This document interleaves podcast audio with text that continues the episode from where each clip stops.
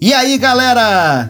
Estamos aqui novamente para o quinto episódio do podcast Tacaticatá, nosso episódio de carnaval, batucada, música e afins, diretamente de Caxias do Sul. Hoje temos um tema sensacional, já falamos bastante da gente aqui nos outros episódios. Hoje vamos falar da gente no coletivo, no, na nossa obra aqui de tanta gente, do nosso bloco da, da ovelha o nosso bloco da ovelha.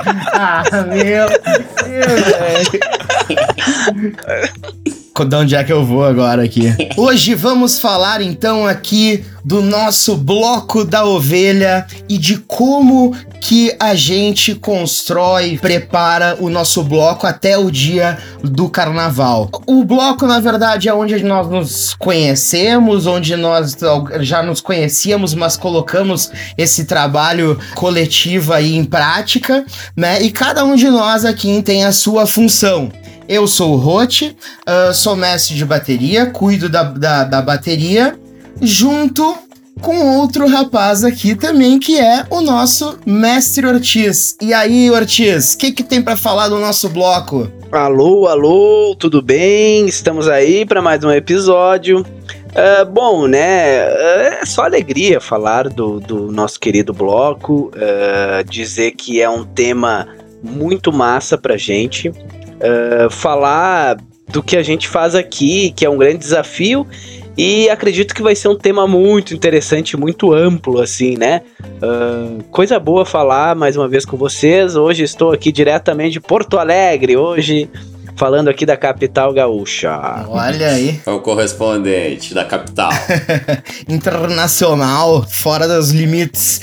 Uh, tá sem limites hoje, hein? Uh, e agora o nosso produtor musical, multi-instrumentista, o cara dos botões e do feeling, Francisco Maffei Mafas. O que, que nos fala aí sobre o nosso blocão? Pô, tô feliz que a gente vai falar de novo, porque no primeiro episódio eu falei, eu contei uma historinha, né? Um trechinho assim, mas que bom que a gente vai se aprofundar, porque foi, foi um. deixou muito a, a imaginação, né? Mas que a gente vai falar agora, se aprofundar, falar mais sobre isso. É, de uma forma ou de outra a gente sempre acaba falando, né, do bloco aqui. Hoje a gente pretende aprofundar um pouco mais como que a gente constrói ele, né? Mas as nossas histórias de carnavais, pelo menos as últimas principalmente, né? Elas acabam envolvendo o bloco, não tem como. E agora ele, nosso compositor, cantor, homem de planilhas, Vicente, e aí, carinha? Tu é o cara que vive o bloco que eu sei, me conta. Tenho vivido bem menos agora, né, em plena pandemia, o que é uma lástima, mas é isso, tudo que tu falou é verdade. É isso aí mesmo. Pois é, né? Se não houvesse pandemia, talvez a gente nem estivesse aqui com essa ideia. Já tínhamos ideias disso, mas acabou rolando por causa da pandemia mas ela nos ceifou já com certeza esse próximo carnaval, os nossos preparativos todos, as nossas oficinas, aquilo tudo que a gente vai contar aqui de como que a gente prepara o bloco. Estamos vivendo as lembranças. Importantíssimo, importantíssimo, Vissa. Vamos colocá-las aqui e fazer com que o pessoal conheça ou o pessoal que é do bloco aí também relembre muitas coisas aí.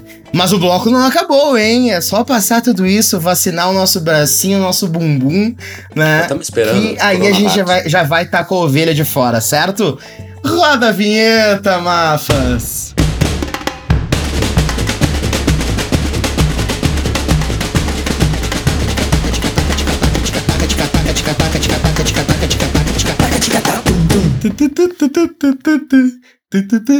Uh, temos feedbacks, recados? Eu tenho feedback só da, da, da Renata, mas uh, não é bom.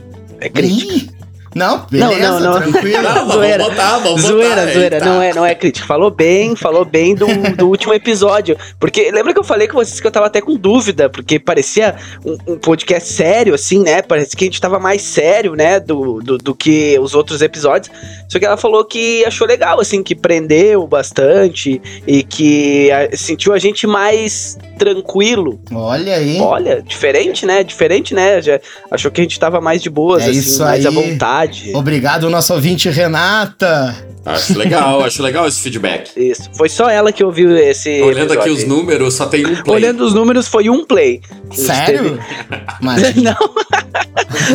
o Rote acreditou fake news. Bom, galera, pra gente falar do nosso bloco, então, né, dessa nossa organização ovelística aqui em Caxias do Sul, onde a gente toma as ruas no carnaval, eu acho que é necessário a gente falar, dar um pequeno histórico do que acontece do carnaval de rua no Brasil, no Rio Grande do Sul e na nossa cidade. De cabeça, assim, por, por agora, que mais ou menos em 2005, né, meados dos anos 2000, os blocos de rua renascem no Brasil a partir do Rio de Janeiro. Eles tinham entrado numa certa decadência. Tava demodê, tava demodê. Exatamente, eu acho que essa é a palavra, Vissa. Demodê, uh, com certeza alguma dos motivos é esse, saiu de moda, não desapareceu, né? A gente tem, por exemplo, o bloco O Cordão do Bala Preta, que nunca deixou de sair há mais de 100 anos aí no Rio de Janeiro, mas tinha entrado numa baixa muito grande a partir dos meados dos anos 2000, esse movimento renasce, né? O movimento esse de pessoas saírem na rua com um motivo, com um carro de som, se juntarem,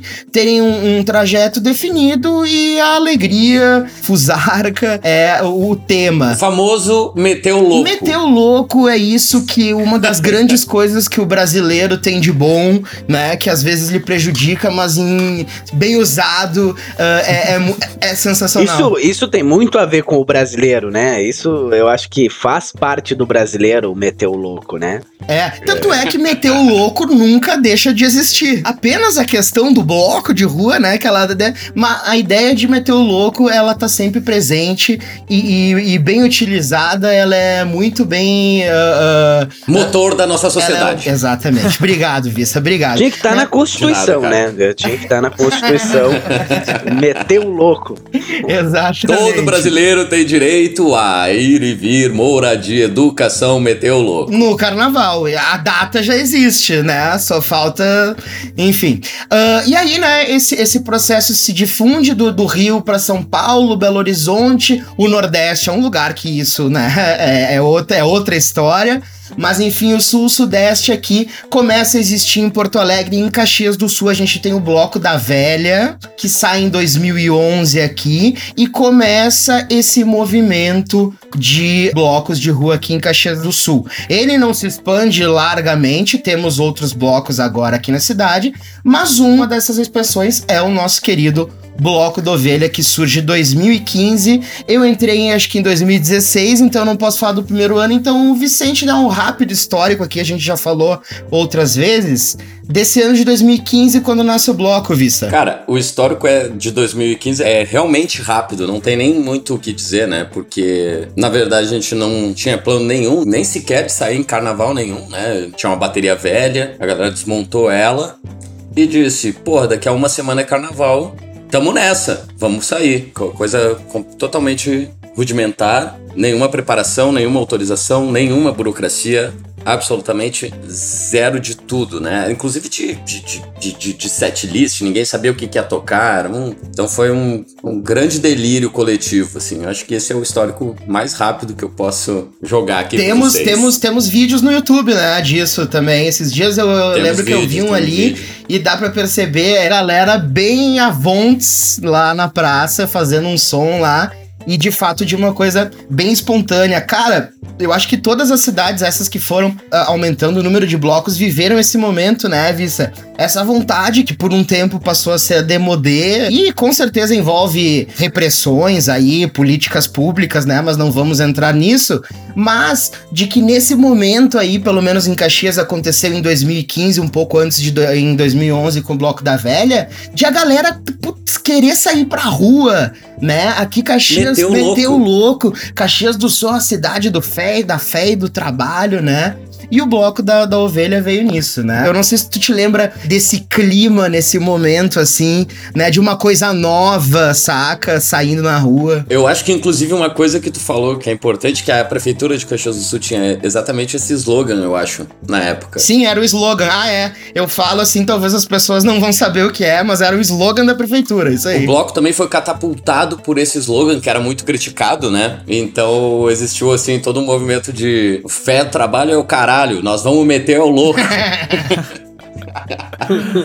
Mas era uma coisa que era muito criticada, existia muito meme sobre isso e tal. Parece bem simbólico, né? Parece que andou junto esse slogan com a, o aparecimento do bloco naquela época ali, enfim. Tu como prof de história sabe, né, dos paralelos é, entre... nunca as coisas nunca acontecem por um motivo só, né? Isso, os movimentos e o próprio carnaval de Caxias, os blocos, o bloco do ovelha, enfim, são resultado disso. Pra gente entrar já na feitura do nosso carnaval aí, do Bloco da Ovelha, é, eu queria ver com vocês o Mafas também e o Ortiz já podem responder, porque no ano seguinte a galera já tava envolvida. Tu já tava desde o início também, né, Mafas? Eu fui folião no primeiro. Folião, sim, mas já tava lendo. Tava de folião, é, tava de folião. Eu no primeiro... Nem existia essa, essa diferença, nem existia. Todo mundo era da bateria, todo mundo era folião. Eu lembro, eu lembro de uma foto do Vicente nessa época, de, de, de praticamente de Juliette de Juliette, assim, aquela, aquela Luna.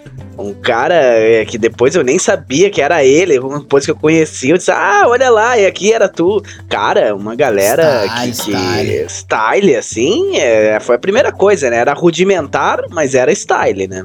Então nessa que... aí. Ah, é, é, é, o carnaval indie. Carnaval indie. Isso. Sim, meu. E tinha altos músicos profissional, velho. Se tu for ver os vídeos, é uma sonzeira. A galera tá mandando muito. Ah, é verdade. Aquele vídeo que tem da praça é uma sonzeira, velho. A galera não tava no, no né, no, no, no, mas pra assumir a rua. Eu acho que a galera tinha o principal, se tu for ver. Meteu louco. Meteu louco, a gente já falou bastante disso, mas eu acho que o MC, a cultura MC, do mestre de cerimônia, né? O Ferrolho sempre fez muito bem isso, né? Uh, quem não conhece o Leonardo Ferrolho, não tá aqui com a gente, mas ele faz parte desse movimento do Bloco da Ovelha, começou junto com o Vista também, e é pelo que eu, pouco que eu vi em vídeo, coisa, era vocês que puxavam ali na hora, né? Uh, para quem é, tá pegando agora. É o, talento, é o, talento de puxador, ele tem, que... assim, ó, sobrando, velho. Ele, ele sua puxadora. Assim. É, e eu acho que isso uhum. é uma das coisas principais, sabe, do carnaval. Não só no carnaval, mas de uma apresentação artística, que é a conexão com o público, né? Muito importante o mestre de cerimônia nesse sentido. E apesar de rudimentar, digamos assim, a forma como foi essa manifestação do bloco, eu acho que foi bem tocante porque eu até citei em outro episódio aí que eu cheguei até o Bloco da Ovelha em 2016, no, no, no outro ano, justamente por causa da repercussão que teve em 2015, né? Uh, porque ficou falado, a galera disse, pô, não, não tava em Caxias, tava lá na praia, mas bah, rolou, rolou bloco, rolou um bloco de carnaval, e, e cara, e a galera tocava, eu disse, vou ter que ir atrás, meu, uma coisa que eu sempre quis, fazer. E foi lá que daí encontrei o Ruth também, que chegou no primeiro ano para tocar também, com sangue nos olhos. Viemos tocar aí, sei da lá. Da mesma forma, em 2015 eu tava no Rio. Eu vi, foi a última vez que eu vi, fui no, no carnaval lá assistir. Mas em 2016 eu tava. E aí eu, eu toquei um tamborim lá, colei com a galera e tal. Uh, mas uma coisa que eu lembro claramente de ter pensado, assim, eu acho que já falei pra galera assim, é, putz, eu tenho que colar com esse pessoal aí, sabe? Dá pra ver que esse pessoal gosta de uma batucada, de uma fusarca, é organizado. E aí também, como disse o Mafas, né? Caxias aqui não é tão grande, a gente conhece os músicos, os, os batuqueiros, né? A gente, enfim, conhece essa turma toda e, pô, ter que colar com essa galera aí, né? Deixa eu só fazer uma contextualização aí que eu acho que é importante, assim, cultural aqui da cidade. Essa questão de ir pra praia, né? Era uma questão muito presente também durante o período de carnaval que era. não tinha nada para ser feito, a não ser, sei lá, talvez alguma coisa que tava ali incipiente de carnaval, fora um outro bloco que tem na cidade aqui, que já tava protagonizando, assim, o carnaval de rua. E aí volta a dizer, daí a gente vem com essa cultura de meter o louco. Oh, e tem várias empresas que nem fazem feriado, né, galera? Nesse feriado do carnaval. Cara, bem lembrado. É tipo quase como se não existisse, assim. Cara, bem é, lembrado. bem lembrado. Cara, eu acho que é legal dar um contexto, assim, ó, pra galera que tá ouvindo. Caxias do Sul, no sul do Brasil, uma cidade muito industrial, uma cidade bem metalúrgica. A gente aqui não fala sobre isso porque já faz parte do que tu conhece da cidade, né? É uma cidade que só fala de história do trabalho e de metalúrgica e de indústria. Então, isso é bem pautado, cara, esse lance do ir pra praia, só que muita gente acabava ficando ilhada, digamos assim, em Caxias, por conta de ninguém fazer esse feriado de carnaval. Então, tu não, tu não conseguia viajar e pegar o feriadão de carnaval, porque segunda-feira tu tinha que trabalhar né? Uh, Exatamente. Então, eu acho que isso também é um fenômeno que fez os blocos aqui na cidade crescer, né? Fez com que as pessoas estivessem aqui de qualquer maneira e disse, quer saber, cara? Eu vou sair aí, meter o louco mais uma vez. Nós vamos chegar a 200 meter o louco é nesse episódio. É disso que a gente tá falando. É disso, cara. É disso. Tá na constituição do, do bloco. E, e aí, cara, uh, tu, tu vê que eu acho que isso faz parte do fenômeno bloco da ovelha e outros blocos que ainda estão surgindo né, na cidade. O fato da cidade ser o slogan do, da fé do trabalho, tirar o, o, olhar o carnaval como uma coisa que não é importante, então não tem feriado. Aí o que acontece? A galera fica na cidade e a galera vai apreciar o que tiver para fazer. Exatamente. Cara, essa eu lembro uma vez que a gente teve essa discussão, eu e meu brother lá do Rio, de dizer para ele que segunda e terça-feira tu sai em Caxias é um dia normal. Cara, enquanto Rio de Janeiro, quinta-feira, velho, acabou a quinta-feira ali, meu, até terça-feira que vem é, não existe mais vida convencional né? Os cariocas aí que ouvem podem me, me corrigir se estiver mentindo, não sei, hoje em dia também, mas a, a, gente não tem a cultura, o valor de parar as coisas para fazer festa. Né? Não tem. Não, e, e tá no avanço, inclusive, desses, né, Nordeste. Uh tem, por exemplo, né, é pré-carnaval, carnaval, pós-carnaval, uma coisa que se estende durante quase um semestre. Isso é coisa maravilhosa. Meter o louco durante tanto tempo é tudo que a gente tem feito de esforço para rolar aqui, né? Total. É só o início. Total. vai rolar. E é um lance, o lance cultural, cara, do, do Rio Grande do Sul uh, tem uma resistência muito grande com o carnaval. Eu vou falar para vocês que até nas últimas semanas agora uh, é doido uma coisa que eu não sentia antes, mas agora tá muito evidente tu sai com camisa de carnaval, cara, na rua, tem muita gente que te olha torto, velho. Assim, ó, tipo, a fu, velho. Uma coisa que eu não via antes, assim, sabe? Não sei se é algum contexto diferente do momento que a gente passa. Mas um monte de galera, assim, os caras ficam olhando, assim, qual é que é desse louco aí, carnaval, vai trabalhar, vagabundo, sei lá, saca? Um pensamento assim, velho, doido, sabe? É, é, é, é, massa dar esse contexto pra galera, porque vai ter galera ouvindo a gente sei lá onde, né? E a gente fala do nosso bloco assim com tanto carinho, porque, cara, é difícil fazer carnaval aqui. Não só pelo frio que faz na cidade, tá? Porque fazer carnaval no calor é fácil né? Tu vir ensaiar no inverno é difícil. E outra é que o preconceito da maioria aqui é muito forte, né? Como eu não vou, não vou liberar os caras para fazer festa porque tem que trabalhar, irmão. Tem que trabalhar e é isso, entendeu? Tem que fazer os ferros ali e é isso, entendeu? Valeu. Dobrar chapa, né? Difícil ter que do dobrar chapa, soldar coisa. Não é fácil também. É fácil. Dá pra entender, dá pra entender o, o pessoal ter o ranço, mas. Não, mas eu, é que é isso. Se os patrões são foda, os patrões, os patrões são, são foda. Não deixa os caras meter o louco. E eles... aí, é, é aí. e eles. E é os ameaços, né, meu? É tudo na base do ameaço, né? Ó. Se tu, é, não, se tu é, quer lá é, tocar caixa, tu vai, mas tem outro aqui que tá dobrando chapa melhor que tu, entendeu? Tu quer ir lá, vai. Exatamente. Eu acho que até esse nosso episódio agora, o que a gente tá falando, uh, cola com o que a gente falou no episódio passado sobre a história do carnaval no Rio Grande do Sul. Falamos um pouco de Caxias, né? E eu acho que eu falei uh, aquele dia, mas eu repito, o carnaval de rua em Caxias, ele é totalmente regular, né? Ele acontece uma época, depois não acontece mais. Isso desde os anos 50, final dos anos 50, com já um bloco do Clube Gaúcho aqui, né? Um clube negro que ainda existe. As escolas de samba no momento não desfilam, né? Elas fizeram uma apresentação no último carnaval de 2020 mas também uh, não se dá o apoio necessário a isso. Todos têm a dificuldade, mas aqui, uh, como o pessoal sabe, o Rio Grande do Sul é um estado racista, é um estado que não valoriza manifestações que não lhe convém. Ah, mas enfim, nós do nosso jeito, do nosso lugar onde estamos, a gente tenta fazer a nossa parte. Uh, o bloco da ovelha, a gente, nós todos aqui somos brancos, uh, pode, pode se dizer classe média, né? Temos a nossa área de atuação onde podemos a gente tenta fazer, mas a gente sabe que o buraco é bem mais embaixo. Né? Uh, então, falando em buraco embaixo, uh, Vicente, eu queria que tu me dissesse a partir do, do início aí onde se saía uh, como queria, a partir, eu acho que já do segundo, ou quiçá do terceiro ano, começa uma burocracia a envolver, né? Regulamentações da prefeitura, que obviamente são necessárias, né? Mas eu queria que tu falasse um pouco disso, o que, que precisa na, legalmente para sair o bloco, hoje em dia, seis anos depois aí, quase, da primeira vez? A burocracia ela veio num, num degradê, né? No, no, primeiro momento a gente não teve nenhum interesse, não teve intuito, não teve tempo também de avisar a autoridade, fazer articulação com a prefeitura e etc. Realmente era uma coisa completamente inesperada, assim, é quase uma natural, assim, né? Foi todo mundo pra rua e era isso, e estava marcado a Paralela, que é o lugar onde a gente hoje ensaia e tal, mas na época não existia o ensaio, né? Então Uh, esse foi o primeiro momento no que, que teve completa negligência com, com o, o, a prefeitura ou qualquer tipo de, de burocracia, não tinha nenhum interesse, foi espontâneo, né?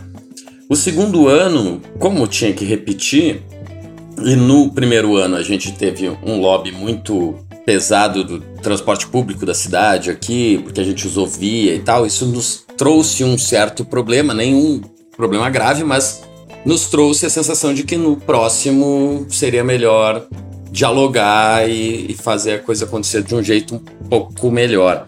Mas eu acho que o segundo ano, que foi 2016, essa repercussão que, que trouxe, por exemplo, o Ortiz para. Uh, que trouxe tu também para perto da gente e tal, ela também trouxe, por exemplo, né, a banda marcial do Cristóvão de Mendonça, que é um, uma galera super preparada, músicos muito bons e tal, e que eles tinham a esperança de que, nossa, que, que aquilo ali ia ser de algum jeito organizado, né, no segundo ano. Mas foi basicamente avisa a prefeitura, diz que vai sair, assina aqui, tchá, vai pra rua.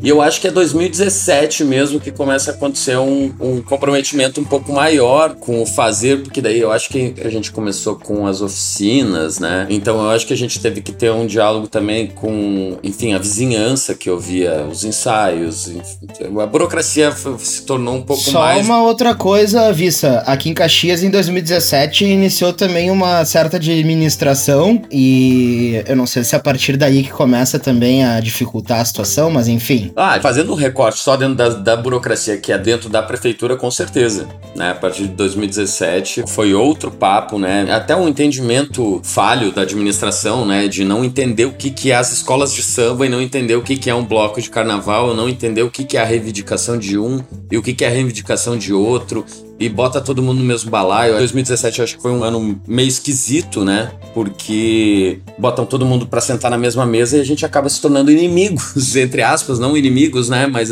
as pautas são tão diferentes umas das outras que se tornava assim uma. Quando um falava, não complementava a fala do outro. Sim, é aquela coisa, uh, vamos tentar entender todo mundo. Aí todo mundo fala e, ah, ninguém se entende, não vai ter. Exatamente. E aí, de novo, né, que nem tu falou, é, o privilégio, né, é um bloco do centro, basicamente, né, não é do centro, mas é da... Uma rede é, de contatos... Uh, uma rede de contato, uh, uma série de conhecimento, ah, o que a gente não sabe, vamos ler, vamos consultar um advogado, enfim, uma série de questões que, de privilégios, né, informação e conhecimento que nos levou também a dialogar, talvez, de uma maneira melhor do que as escolas de samba com o poder público, né? Isso é uma coisa muito doida, porque na verdade quem tem que estar tá ali se colocando para entender, na verdade, tem que ser o poder público, não exatamente conhecimento, né? Porque o fazer, enfim, ele é, ele é múltiplo, né? E aí eu acho que é isso, assim, acho que 2017 talvez tenha sido um ano um pouco mais complexo, justamente por essa administração, que era realmente muito conservadora e muito podava uma série de coisas, não só dentro do carnaval, né? Mas, é. enfim, um certo. Um, um sério desmonte de, de, da cultura na cidade. Acho que uma dificuldade, né, também, assim, né, proposital, digamos assim, é. aumentar a dificuldade e a burocracia para que não ocorresse, né? Não, não, não, não é. havia, não havia uma proibição clara, Exatamente. porém... Exato. Esse é o modus operandi. Esse né? era bem evidente, assim, dava para ver que como mudou de um ano pro outro a, o estresse, assim, que vocês uh, se meteram, né? Você acha que 2017 2017 foi o ponto onde a gente entendeu a burocracia mesmo assim, inclusive justamente por isso, porque era tudo feito, baixou decreto de prefeito, foi um inferno. E eu acho que ali foi a pior situação que a gente teve. Eu espero que a gente não reviva isso. Então, vamos lá, vamos ficar de olho aí seus votos. Nós estamos aqui em pleno período eleitoral. Aquele momento foi tão ruim que a gente meio que se vacinou ali para aquilo, né? Então, tipo, acho que agora uh, não tem como ser tão tortuoso quanto foi 2017, sabe? Então, tanto que 2018, com a mesma administração, uh, não foi tão ruim porque, enfim, existiu todo um amparo, a gente entendia o decreto, entendia o que, que deveria ser feito, e todo detalhe do que estava sendo colocado a gente tinha o conhecimento para poder contestar ou para se adequar dentro daquele lugar. Então, acho que 2017 foi o lugar que, que, que entregou essa a, a maior treta aí. E depois dela ser superada, acho que 2018 foi um pouco mais simples, 2019 pouco mais simples também, assim, tanto quanto 2018, mas poderia ser muito mais fácil, poderia ser muito mais organizado, poderia ter um entendimento muito maior, enfim, né, de, de, de quem está participando da administração pública, de no mínimo entender que o carnaval em si não é feito pelo bloco, não é feito pelas escolas de samba, é feito por carro de som que vai tocar mega funk, é feito por, por uma série de, de manifestações que a gente nem sabe qual vai ser no, no próximo ano e no próximo, enfim. Vai ser o dia de quê? Meter as pessoas não entendem e não defendem a ideia de meter o, o, louco, né? E por conta disso acham que o poder público deve ficar alheio a isso. Mas o, pelo contrário, o poder público ele deve justamente organizar pelo menos isso, entender isso, como tu disse, como era difícil de entender essa administração aí no início, né? Aliás, quem quiser procurar, né, procure nas enciclopédias aí os três anos de guerra em Caxias do Sul, vai entender um pouco né? a gente, né, fez o Quanto Mais Carnaval, Menos Guerra, que é o nosso samba enredo de 2019. É verdade. Ele é. é... 2000, 2020, 20, né? 2020, 2020. desculpa.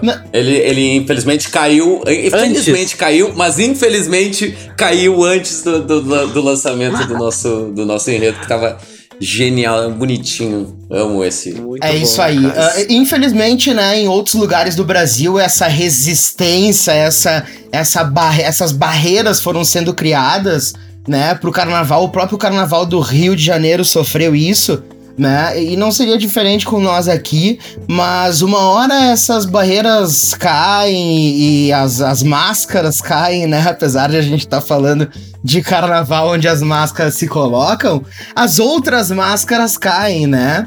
Uh, e a gente resiste. Uh, mas vamos para um papo mais, mais tranquilo agora, então, Ortiz. Fala rapidão para nós, eu acho que, uh, né, sobre a nossa bateria, como ela se constrói, como ela se constrói, depois o Mafas fala mais sobre os ritmos que a gente toca aí no bloco, eu acho.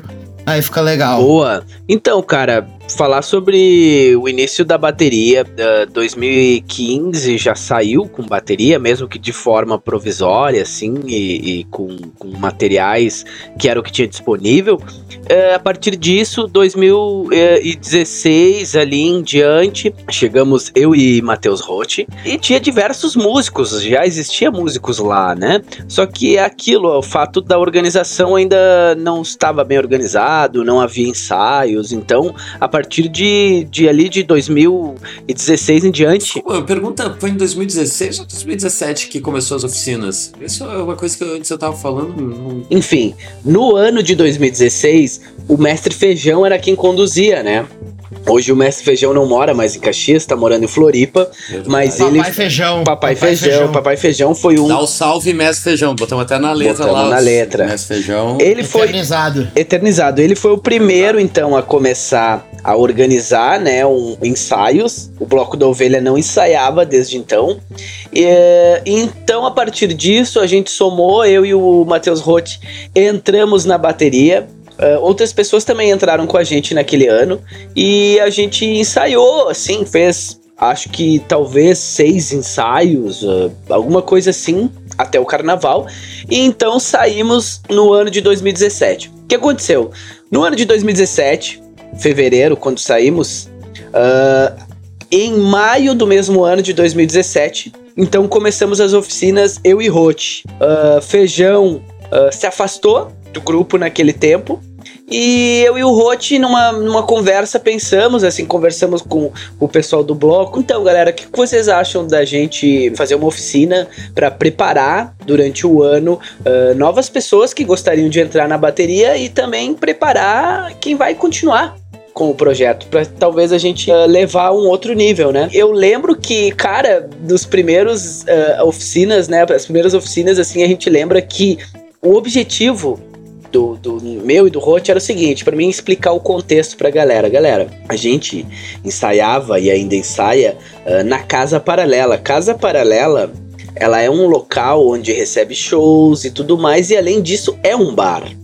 Então. Agora associação cultural. Agora associação cultural, maravilhosa. Agora é outro oh. nível, né?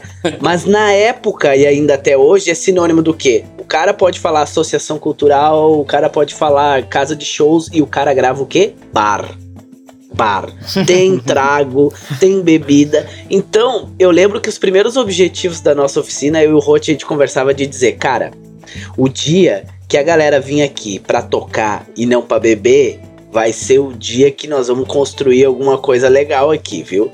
E, cara, isso aconteceu, foi incrível como a galera tava sedenta por aprender instrumento de batucada, uh, fazer parte de um coletivo, uh, somar junto. Então foi bem promissor, assim, 2017, inclusive, a gente, a primeira, a primeira oficina, oh, teve, sei lá, faltou instrumento, né, rotina, a gente teve que dar umas meia-lua lá, uns chocalhos. Ah, vai ter que falar que a é, estrutura, a estrutura ensaio era precária, cara. É, isso, isso tem que falar aqui, galera. Provavelmente galera de, que faz carnaval aí conhece como é importante tu ter, assim, uh, como é que eu vou te dizer? Tu ter a estrutura, o né? instrumento que tu vai tocar, tu ter ele pra ensaiar. Né? Exato, né? primeiro. E outra, tu ter pelo menos mais instrumentos do que pessoas que vão ir na oficina. Isso é bem importante, tá, galera? O tutorial que a gente tá deixando aqui. Uh, então, cara, 2017 foi um ano que a gente experimentou muita coisa, a gente começou a testar ritmos, começou a dividir pessoas em, em diversos instrumentos. Para vocês terem ideia, a gente tinha o que? Os nossos surdos eram surdos de bateria comum, é, aqueles surdos que, que, que tu tem, sabe? Bateria de, de banda. Então, era isso, cara. Uh, muitos surdos eram extremamente pesados, né? É, de madeira grossa, absurda, coisa que não era preparada. Então a gente usava o que? Napa, a gente usava a pele que tinha, caixas, era caixa de guerra, o que tu tivesse, podia ser um tarol, podia ser uma caixa, e a partir disso a gente começou a experimentar. 2018 saiu pro carnaval, já foi melhor. Foi o ano que a gente conseguiu estruturar várias coisas. Uma delas eu acho que é o conteúdo, né? Eu e o Roth a gente começou a se preocupar um pouco mais com a questão uh, do que a gente vai passar pra galera, do que, que é importante tu, tu treinar, né, e praticar durante o ano para chegar lá no carnaval e, e tá mais assim uh, consciente do que a gente vai fazer. Cara, foi aí que eu acho que a gente caiu na realidade, né, Rod? Que tu pode treinar mil coisas que tu vai chegar lá no dia e vai ser totalmente diferente. Vai acontecer alguma merda, isso é certo, tá? E então uh, uh, eu acho que isso deu uma motivação pra gente uh, em enxergar assim o quanto a galera tava disposta a aprender coisas novas, a evoluir mesmo, né? E, e, passamos muito perrengue na oficina, galera. Caxias do Sul é uma cidade muito fria, você tem ideia. A gente viu que ia dar certo quando nossos ensaios são nas segundas, né? Uh, as segundas-feiras, às 7 horas era o nosso ensaio. Teve uma segunda num junho aí, se eu não me engano, 2017 ou 2018, que fez incríveis 3 graus. E a gente estava lá ensaiando, galera. Estava lá ensaiando. Então é uma coisa absurda, né? Tu ensaiar com esse frio numa garagem lá fria. Uh, é muito querer, né, cara? É muito querer carnaval. Não, e deixa, eu, e deixa eu fazer um parêntese que eu acho que a gente ficou. É, a gente, né? Fui eu mesmo. Fico falando aqui de meter louco, meter o louco, meter o louco, mas eu acho que nesse processo foi o processo que eu percebi caralho, velho. Não é simplesmente meter o louco. E meter o louco tem jeito e tem hora, né? Tem hora, claro. Cara, é impressionante como todas as manifestações carnavalescas, pelo menos aqui no Brasil, com certeza, e aí eu falo mais pelas escolas de samba, passam pelo momento o que que é natural, orgânico, fusárika e o que que tem que ser organizado, arrumado, padrão, né? Cara, esse dilema ele existe em todos os, os carnavais, os cortejos, as baterias. Por exemplo, existe uma, um estereótipo de que as baterias das escolas de samba de São Paulo, por exemplo, elas são muito padrões organizados, todo mundo toca igual e tudo mais, enquanto no Rio ainda existe um improviso ali, né, do cara tocar mais. E aqui é, acontece uma coisa no Bloco da Ovelha que eu já falei pra vocês aqui, agora eu vou assumir bem aquela característica daquele partido laranja que vocês devem conhecer. Né? Quando eu tava na escola, eu tive umas aulas de empreendedorismo e fiz aquela mini empresa, né? Onde tu simulava com teus colegas e alguns professores uma mini empresa, né? Produzia, vendia, vendia ações e tal. E eu acho que o nosso bloco ele tem uma, muito essa característica ah, em relação a uma escola de samba. Ah, né? que susto, Ah. cara. Eu achei que tu tava falando do partido laranja. Eu fiquei pensando. Ah, o partido. Não, Não, é cara, longe. É a questão de ser de simular ah, algo, né? E, e a simulação de uma escola de samba me parece verdadeira, assim, né? Ao passo que a gente tem uma bateria, que a bateria é, é, dentro de uma escola de samba, a parte que fica desde o início, é o núcleo ali, né? da- do que acontece dentro da comunidade de uma escola de samba. Mas a gente tem, a gente vai falar daqui a pouco, né, da cênica, de dançarinos, de uma parte artística, de uma harmonia, de uma criação de música, de criação de figurino, de criação de cenário também, né, que a gente decora lá o nosso caminhão. É, é, então, eu acho que o bloco é sensacional nesse sentido, né, de ser essa mini escola de samba. Sabe que falando nisso, Roti, eu já ouvi em Caxias, cara. ah, outros lugares deve ser assim também, né? Ah, sim, tô fazendo uma suposição. Mas que é recente também o fato de criar oficinas para ensinar instrumento, né? Porque, cara, aqui em Caxias, eu não sei se tu tem isso, essa percepção. Porque eu e tu, a gente, aqui, né, todos aqui músicos, então a gente tem uma certa facilidade para aprender. Mas que o quanto era, assim, como é que eu te dizer, eh, segregador, até por próprias escolas de samba, eh, não existia oficina, né? Existia o ensaio e o cara já teria que chegar sabendo, né? A, a mulher ou o homem que chegasse lá já tinha que, enfim, chegar sabendo uma mínima noção, porque não, não tinha esse espaço de criar a oficina com calma para tu aprender desde o início o instrumento, né? Então, isso é bem importante pautar aqui, galera, que é uma coisa recente hoje, tu ter a ideia de experimentar. E o legal naquela época, quando a gente começou a oficina, que foi o primeiro contato assim de grupo, de união, a gente eh, começar a unir, ver como pensa o pessoal da cênica, como pensa o pessoal que cria as músicas, o que pensa. Então eu acho que foi um processo bem importante, mesmo que arcaico, o nosso início de oficinas, mas que o quanto foi importante para ver o que, que cada um pensa sobre carnaval, né? O que que representa carnaval para ti, né? que faz fluir tudo isso junto, né? No caso do bloco foi, foi um pouco assim, né? De juntar várias visões que eram completamente. ti- Existia até uma, uma incoerência. Eu falava com os núcleos, né? O núcleo da bateria, o núcleo da cênica, o núcleo de figurino. E aí tu vai conversando isso, claro, já numa parte mais avançada, né? Dessa história, mas o quanto que as visões eram outras e enfim, fazer tudo isso confluir numa mesma coisa, sair todo mundo e, e ter um mesmo. Tudo costurado, essas, todas essas visões costuradas numa mesma proposta, né? Por isso, né, não é, não é só meter o louco, né? Tem. tem É, é, exatamente. É, Se trocou o fio a partir aí dos dois primeiros anos. E a, a escola de samba, o nosso caso, o bloco, e é tão bonito de ver a escola de samba. A gente tá falando do nosso bloco, mas a escola de samba em locais periféricos, em pessoas que aquilo é o espaço de convivência, aprendizado, transmissão artística, né? Onde às vezes nem existe, como tu falou, né, Ortiz, a oficina, mas o conhecimento, tu sabe como é no Maracatu, na escola de samba ainda é assim, mas já foi mais de passar a coisa do olhar, do, do, do conviver, né? Do ver. E isso é muito importante. Mas e nós, nesse sentido aí, né? A gente, a nossa bateria, através das oficinas, a gente foi aprendendo o samba, que eu acho que em grupos de outros grupos de percussão aí eu já vi por aí, né? A galera costuma dizer o samba enredo mesmo de bateria é um ritmo difícil de aprender, né? Ele é rápido para pessoas que estão começando, ele é difícil e tudo mais, mas ele é o nosso principal. A nossa bateria usa instrumentos de escola de samba, primeira, segunda, terceira, caixa, repique, chocalho, tamborim. Daí a gente desfila e utiliza a bateria para fazer base para músicas próprias e de ritmos variados, certo? E aí eu ia pedir pro nosso produtor musical aqui Francisco Mafra, como é que o bloco da ovelha se vira nessa questão de variedade rítmica? Fala de meter o louco, Mafei. Fala de meter o louco.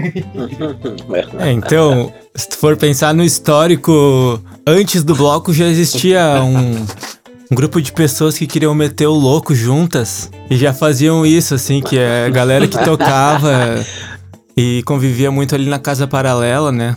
A sede do bloco. E daí o bloco meio que surgiu disso, assim, e por, por muitos anos ali, por muito tempo, eu mesmo ficava na harmonia ali com o baixo. Só tinha baixo, né? e assim, de uma maneira muito descompromissada, né? É, era, era bateria, baixo e voz, né? E só na uma grande, assim, tipo, vai, vamos ver o que acontece, um improviso, assim. E os assim, estilos, né? estilos musicais, Mafa. É, e daí foi evoluindo. Daí chegou vocês, vocês chegaram com a. vieram de fora, assim, dá pra dizer, do, dessa, desse fluxo da casa paralela de meter o louco, né?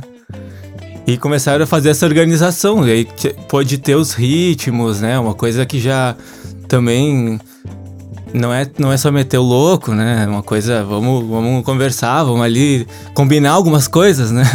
não só improvisar. Cada ano foi crescendo, né? Vocês sempre passavam ritmos novos pra galera e a gente começou também a ter um grupo só de harmonia que absorvia também todo essa, esse crescimento, né, da bateria. E a gente foi implementando. Agora tem.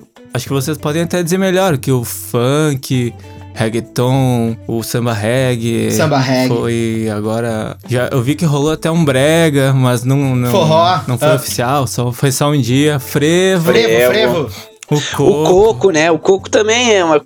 Cara, coco é uma coisa que aqui em Caxias, é, pro, pro Rio Grande do Sul, é bem difícil de tu encontrar, sabe?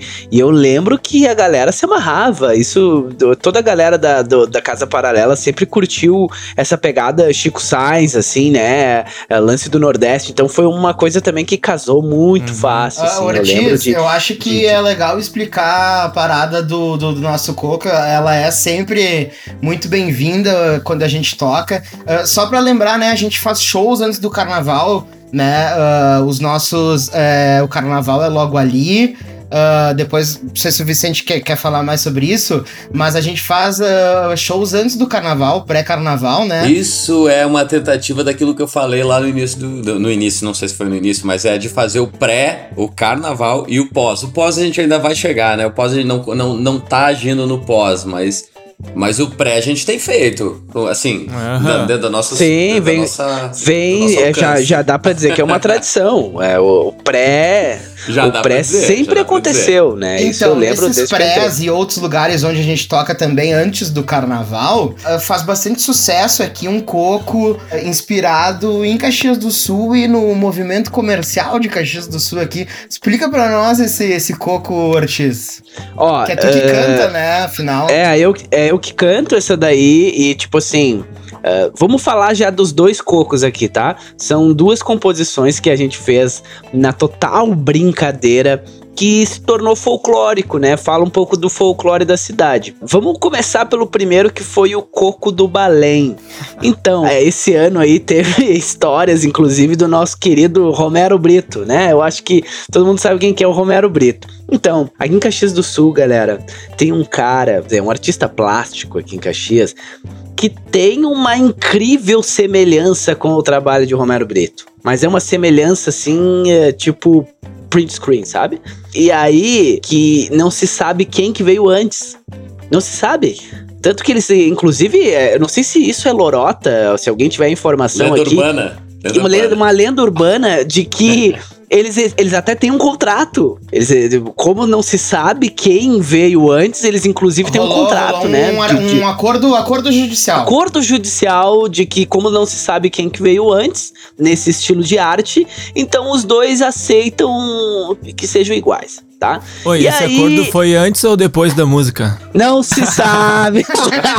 inclusive, não se sabe, não. não se sabe. Inclusive, inclusive, não se sabe, inclusive, se a música, esse coco saiu em Recife ou em Caxias. Que ele simplesmente diz, né, ah, que ah, precisamos culpar alguém, né? Ah, Balém imitou Romero Brito ou Romero Brito imitou Balém. Então esse é um dos primeiros cocos que a gente fez, ah, reproduziu, digamos assim, como o Bloco da Ovelha. E o segundo coco fala um pouco da nossa região. Aqui em Caxias a gente tem uma briga, uma briga grande, que é o seguinte: Caxias, por ser da fé e do trabalho, há pouco, pouquíssimo entretenimento. Então a gente fez uma crítica que aqui em Caxias só abre farmácia e mercado. E aí eh, existe a farmácia São João e existe os mercados Andreaça. E isso abre em cada esquina, galera. A gente não tá aqui. Não, não é brincadeira vocês. mesmo. Você não Eu moro no Caxias. centro aqui, tô no Não, centro. não, não, não é brincadeira. tem Não, não. Umas Toda São João. aqui na, na minha quadra, velho. Toda São João. São sim. João, toda São Eu, eu João. dormi, eu dormi num dia, acordei numa prateleira. Olha aí, ó, olha aí, ó, olha aí. Andreaça, enquanto a gente tá gravando esse podcast, já abriu dois Andreaças aqui em Caxias.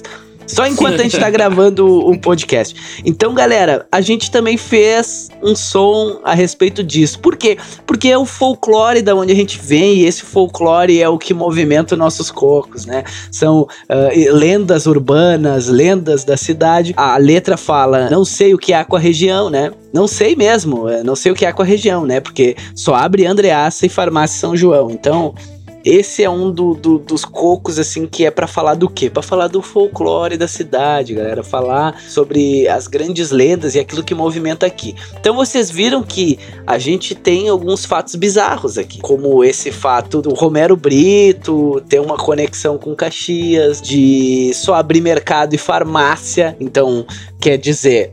A galera só come e fica doente, é isso. Nessa cidade só tem isso, né? A galera só se alimenta e fica doente. Que beleza. Ah, pois é, né? ah, e de vez em quando a gente grava uns sons, né, Mafa? Explica pra mim aí como é que a gente sai na avenida. ah, na nossa harmonia, nossa harmonia tá, tá pesada ah, atualmente. tá, tá, né? cada vez mais pesada. Tem o. Tem baixo, tem cavaco, tem guitarra, tem computador. Pa, pa, pa, pa, pa, Peraí, peraí, vamos organizar. O que, que tu toca? Eu no momento tô tocando guitarra e programações samples e coisas digitais. Daquele jeito. Aí, ó. Aí, É isso que eu queria. Aí a gente tinha nas apresentações maiores cavaco. cavaco, agora. Tamo, temos dois cavacos agora, cara. É, bom, agora Temos dois cavacos. isso. dois. Ah, Que exatamente. Era o nosso beiço, O negócio é doideira mesmo. beiço grande cavaco aqui de Caxias, né? E o nosso querido Michael também. Exatamente. Ah, não tem limite, o bagulho não tem Exatamente. limite. Quem mais? Ó, pra quem tinha só Mafas? baixo, né, Mafas? É uma evolução. Começamos só com baixo e foi, foi, foi crescendo, né, cara? Ah, só tinha grave, né? Não, não, não, a parada é doida mesmo. Velho, que rolê, cara. Baixo Cara. bateria de, de escola de samba, mano. na- nada. a Quantos ver. cantores? Quantos cantores? Quatro cantores, Quatro cantores. quatro cantores, temos um coral Um à coral. disposição. Um coral, um coral. Belos cantores. Harmonias a mil. Ah, finalmente, pra acabar, a gente já passou do nosso horário comum aqui de, de podcasts, mas eu acho que o papo tá bom de a gente falar de como é no dia. Finalmente é no, no dia, o que, que a gente faz, por onde a gente vai, quantas pessoas a gente sai, como é que é a nossa apresentação. Cara, eu posso te falar, eu falo rapidinho aqui, porque no dia, o que, no dia mesmo, o que, que- o que acontece pra mim é eu fumar muito cigarro de nervoso e esperar a gente se concentrar.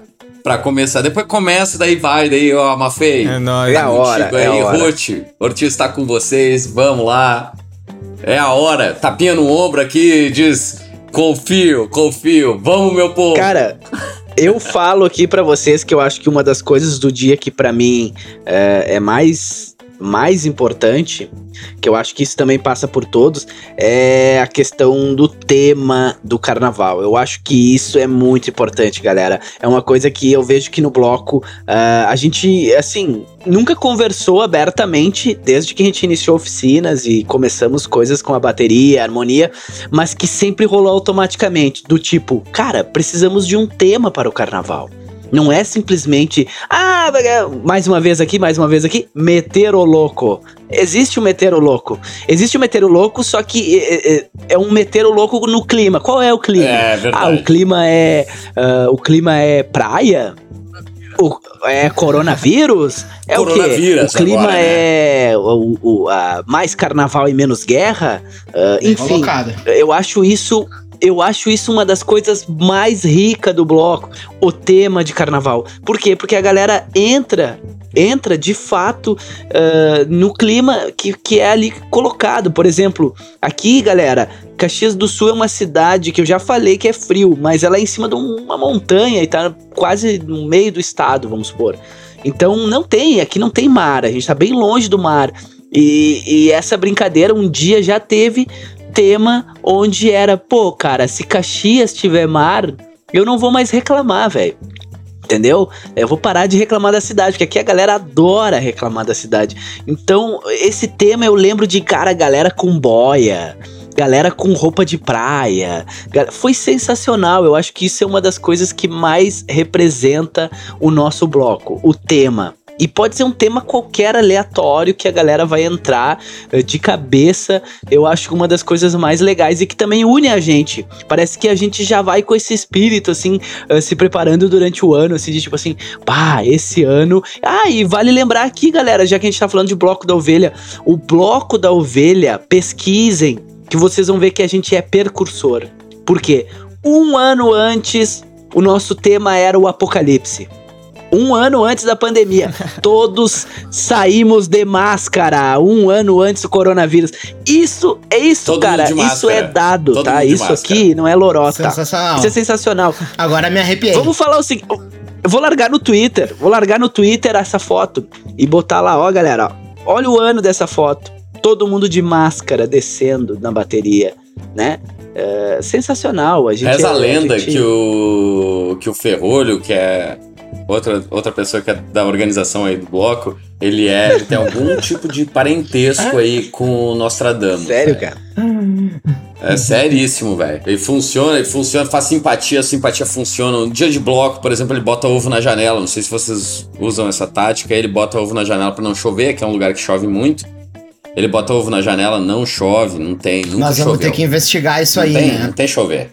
Ah, só pra, pra ser uh, cla clarear na mente de quem tá ouvindo, né? A gente sai de uma rua aqui de Caxias de cima de uma ladeira ou de um morro ou de uma lomba, como se diz em Porto Alegre, né? E de e desce essa e desce essa lomba e aí vai ser difícil uh, uh, descrever o percurso, mas dá em torno de acho que um quilômetro caminhando, né, para dar a volta toda até uma praça né? Um largo, que não chega a ser uma praça, mas é um largo onde tinha a estação, uma, o trilho do trem.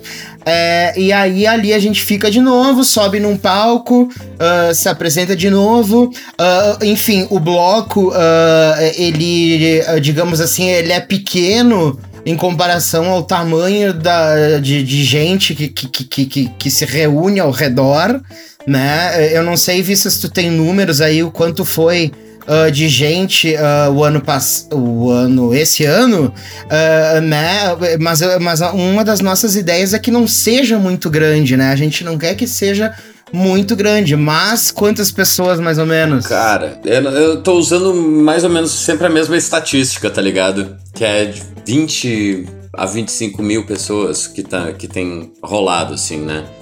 Mas eu tô usando sempre a mesma estatística já há uns, há uns anos, porque eu tenho um pouco de, de né, tem o, o, o que tá rolando em satélite ao redor e tal, enfim, tem, tem outros. A velha história de números da brigada e número dos organizadores. né? Isso, exatamente. Uh, mas enfim, eu acho que uh, talvez vocês concordem, né? uh, que as pessoas, enfim, o que a gente gostaria de passar pra todo mundo que, que tá ao redor do bloco é bem difícil. Eu acho que isso acontece com outros blocos também, em outros lugares, né? O miolo dele ali acontece, as coisas acontecem, né? Mas o ao redor é uma grande festa. uh, uh, e, e- tudo mais, né? E a gente tá cada vez mais querendo ah, ah, ah, organizar, chegar ao maior número de pessoas e tudo mais, né? No que a gente faz ali, no dia, né? A gente, vocês não falaram aí, né? Mas a gente sai basicamente só com músicas próprias, né? Todas essas, esses ritmos aí, a gente tá aí o Vissa da nossa aula de compositores, né? O Mafas, nosso produtor de tudo isso. Ah, ah, e, e é essa também um dos objetivos, né? A gente passar a nossa ideia, a gente passar os nossos temas, a, a nossa música, a nossa arte, a dança da galera da cênica. ah, e tudo mais, né? Então uma coisa que era uma era, digamos assim, orgânica e entre aspas desorganizada, hoje em dia a gente tenta organizar cada vez melhor e fazer o nosso papel aí, nossa. ah, jogar a nossa arte e defender o carnaval aí ah, em Caxias. E meteu louco! Quem é que fala meteu louco, Meteu louco. aí? Aí, met- aí sim, meteu louco. Aí esse se organiza, faz tudo certo e aí. Mas mete louco. é um meter um louco organizado. Não, com certeza, com certeza. Organizado. Isso daí é. Sempre, sempre. Então esse é o nosso bloco da ovelha. Entre meter o louco e tentar deixar isso tudo organizado, estamos aí. E pro próximo carnaval, quando houver, estaremos também, certo, galera? E esse é o momento. Uhul! E esse é o momento, então, que a gente deixa as nossas dicas. Dicas de batucada, dicas de som, dicas de carnaval, dicas de qualquer coisa que seja legal. Ah, quem vai primeiro aí, levanta o dedo. Ortiz, ganhou. Eu Ah, começo. Vou, vou eu rapidinho. Ah, foi Eu fui X, antes. né? Ah! Ó, ó, meu, vai que os caras roubem aí minha indicação. Ó, meu, eu vou indicar aqui, é bem massa. é- ele é de, é de 2010, um documentário curtinho, tá? Se eu não me engano, são 11 minutos. ah, que é o documentário Foley. Não há movimento sem ritmo na tradução, tá?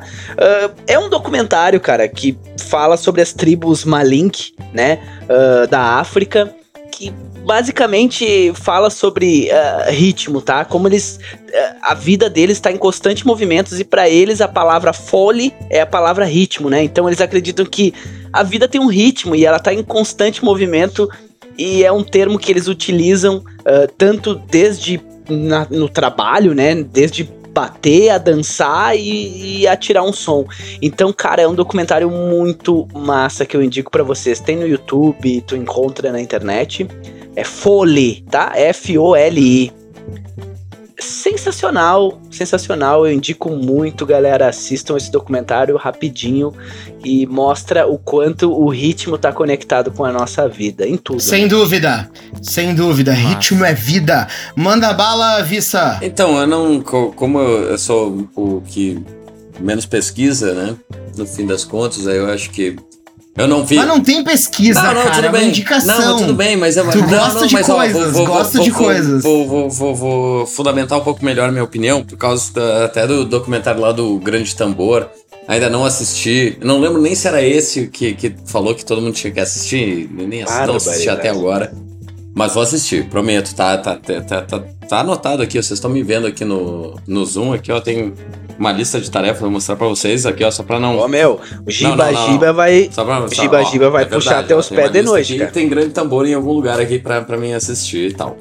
Mas enfim, Pô, eu também não, eu também não assisti o Axé ainda, Olha aí, ó, que vocês olha aí. indicaram aí. não, mas daí. O que, Ah, né? Não, mas daí vi, fica foda vi. porque tu é prof, né, cara? Tu é, tu é o cara que vem aqui e contextualiza Fica, tudo. fica. Eu tô só. Não, e a gente, a gente indica e a gente mesmo não assiste, Pois né? É um grande incentivo para nossa audiência aí.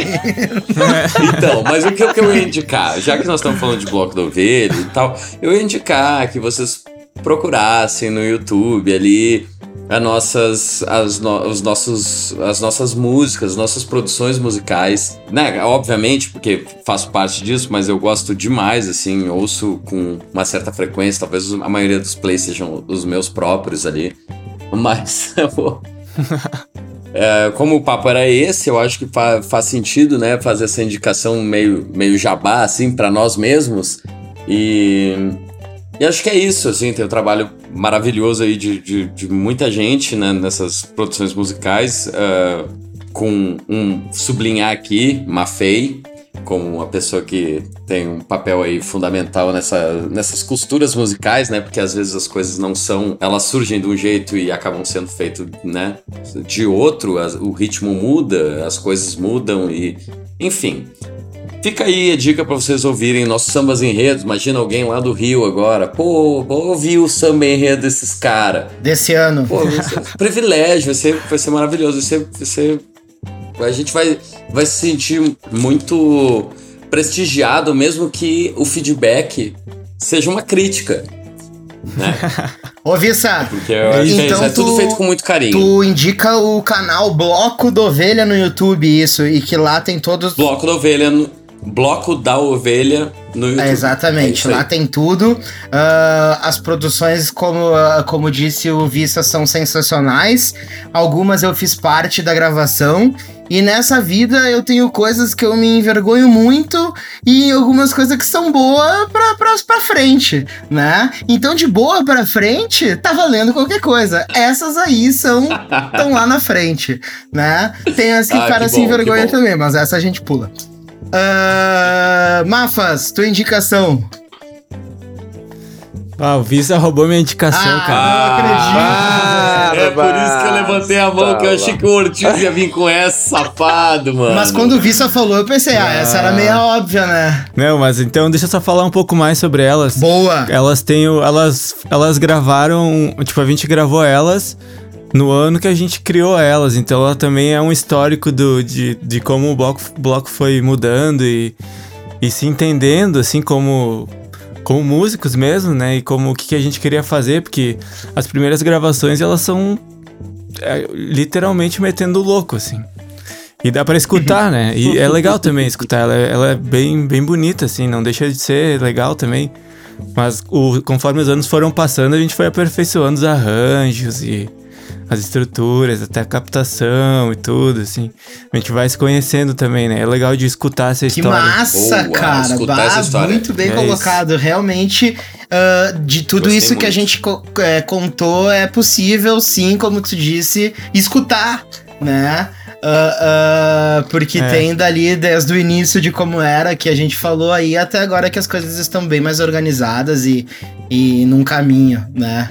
Ah, bela, bela, belo complemento Uhum. aí. Eu acho que já que o podcast foi sobre o Bloco da Ovelha, duas indicações iguais aí sobre o Bloco da Ovelha são bem legais mesmo, galera. Mesmo, galera, dá pra ouvir bonito nosso som ali ah, e entender o que, que é o bloco, tá?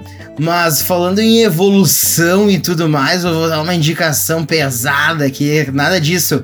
Mas é o LP ah, Gira de Umbanda. Gira de Umbanda que tem no YouTube, tá? Ah, eu descobri isso pelo Luiz Antônio Simas, que hoje em dia é um dos, ah, talvez a maior voz aí ah, na pesquisa histórica a respeito de ah, das religiões de matriz africana, do samba, ah, da negritude brasileira, né?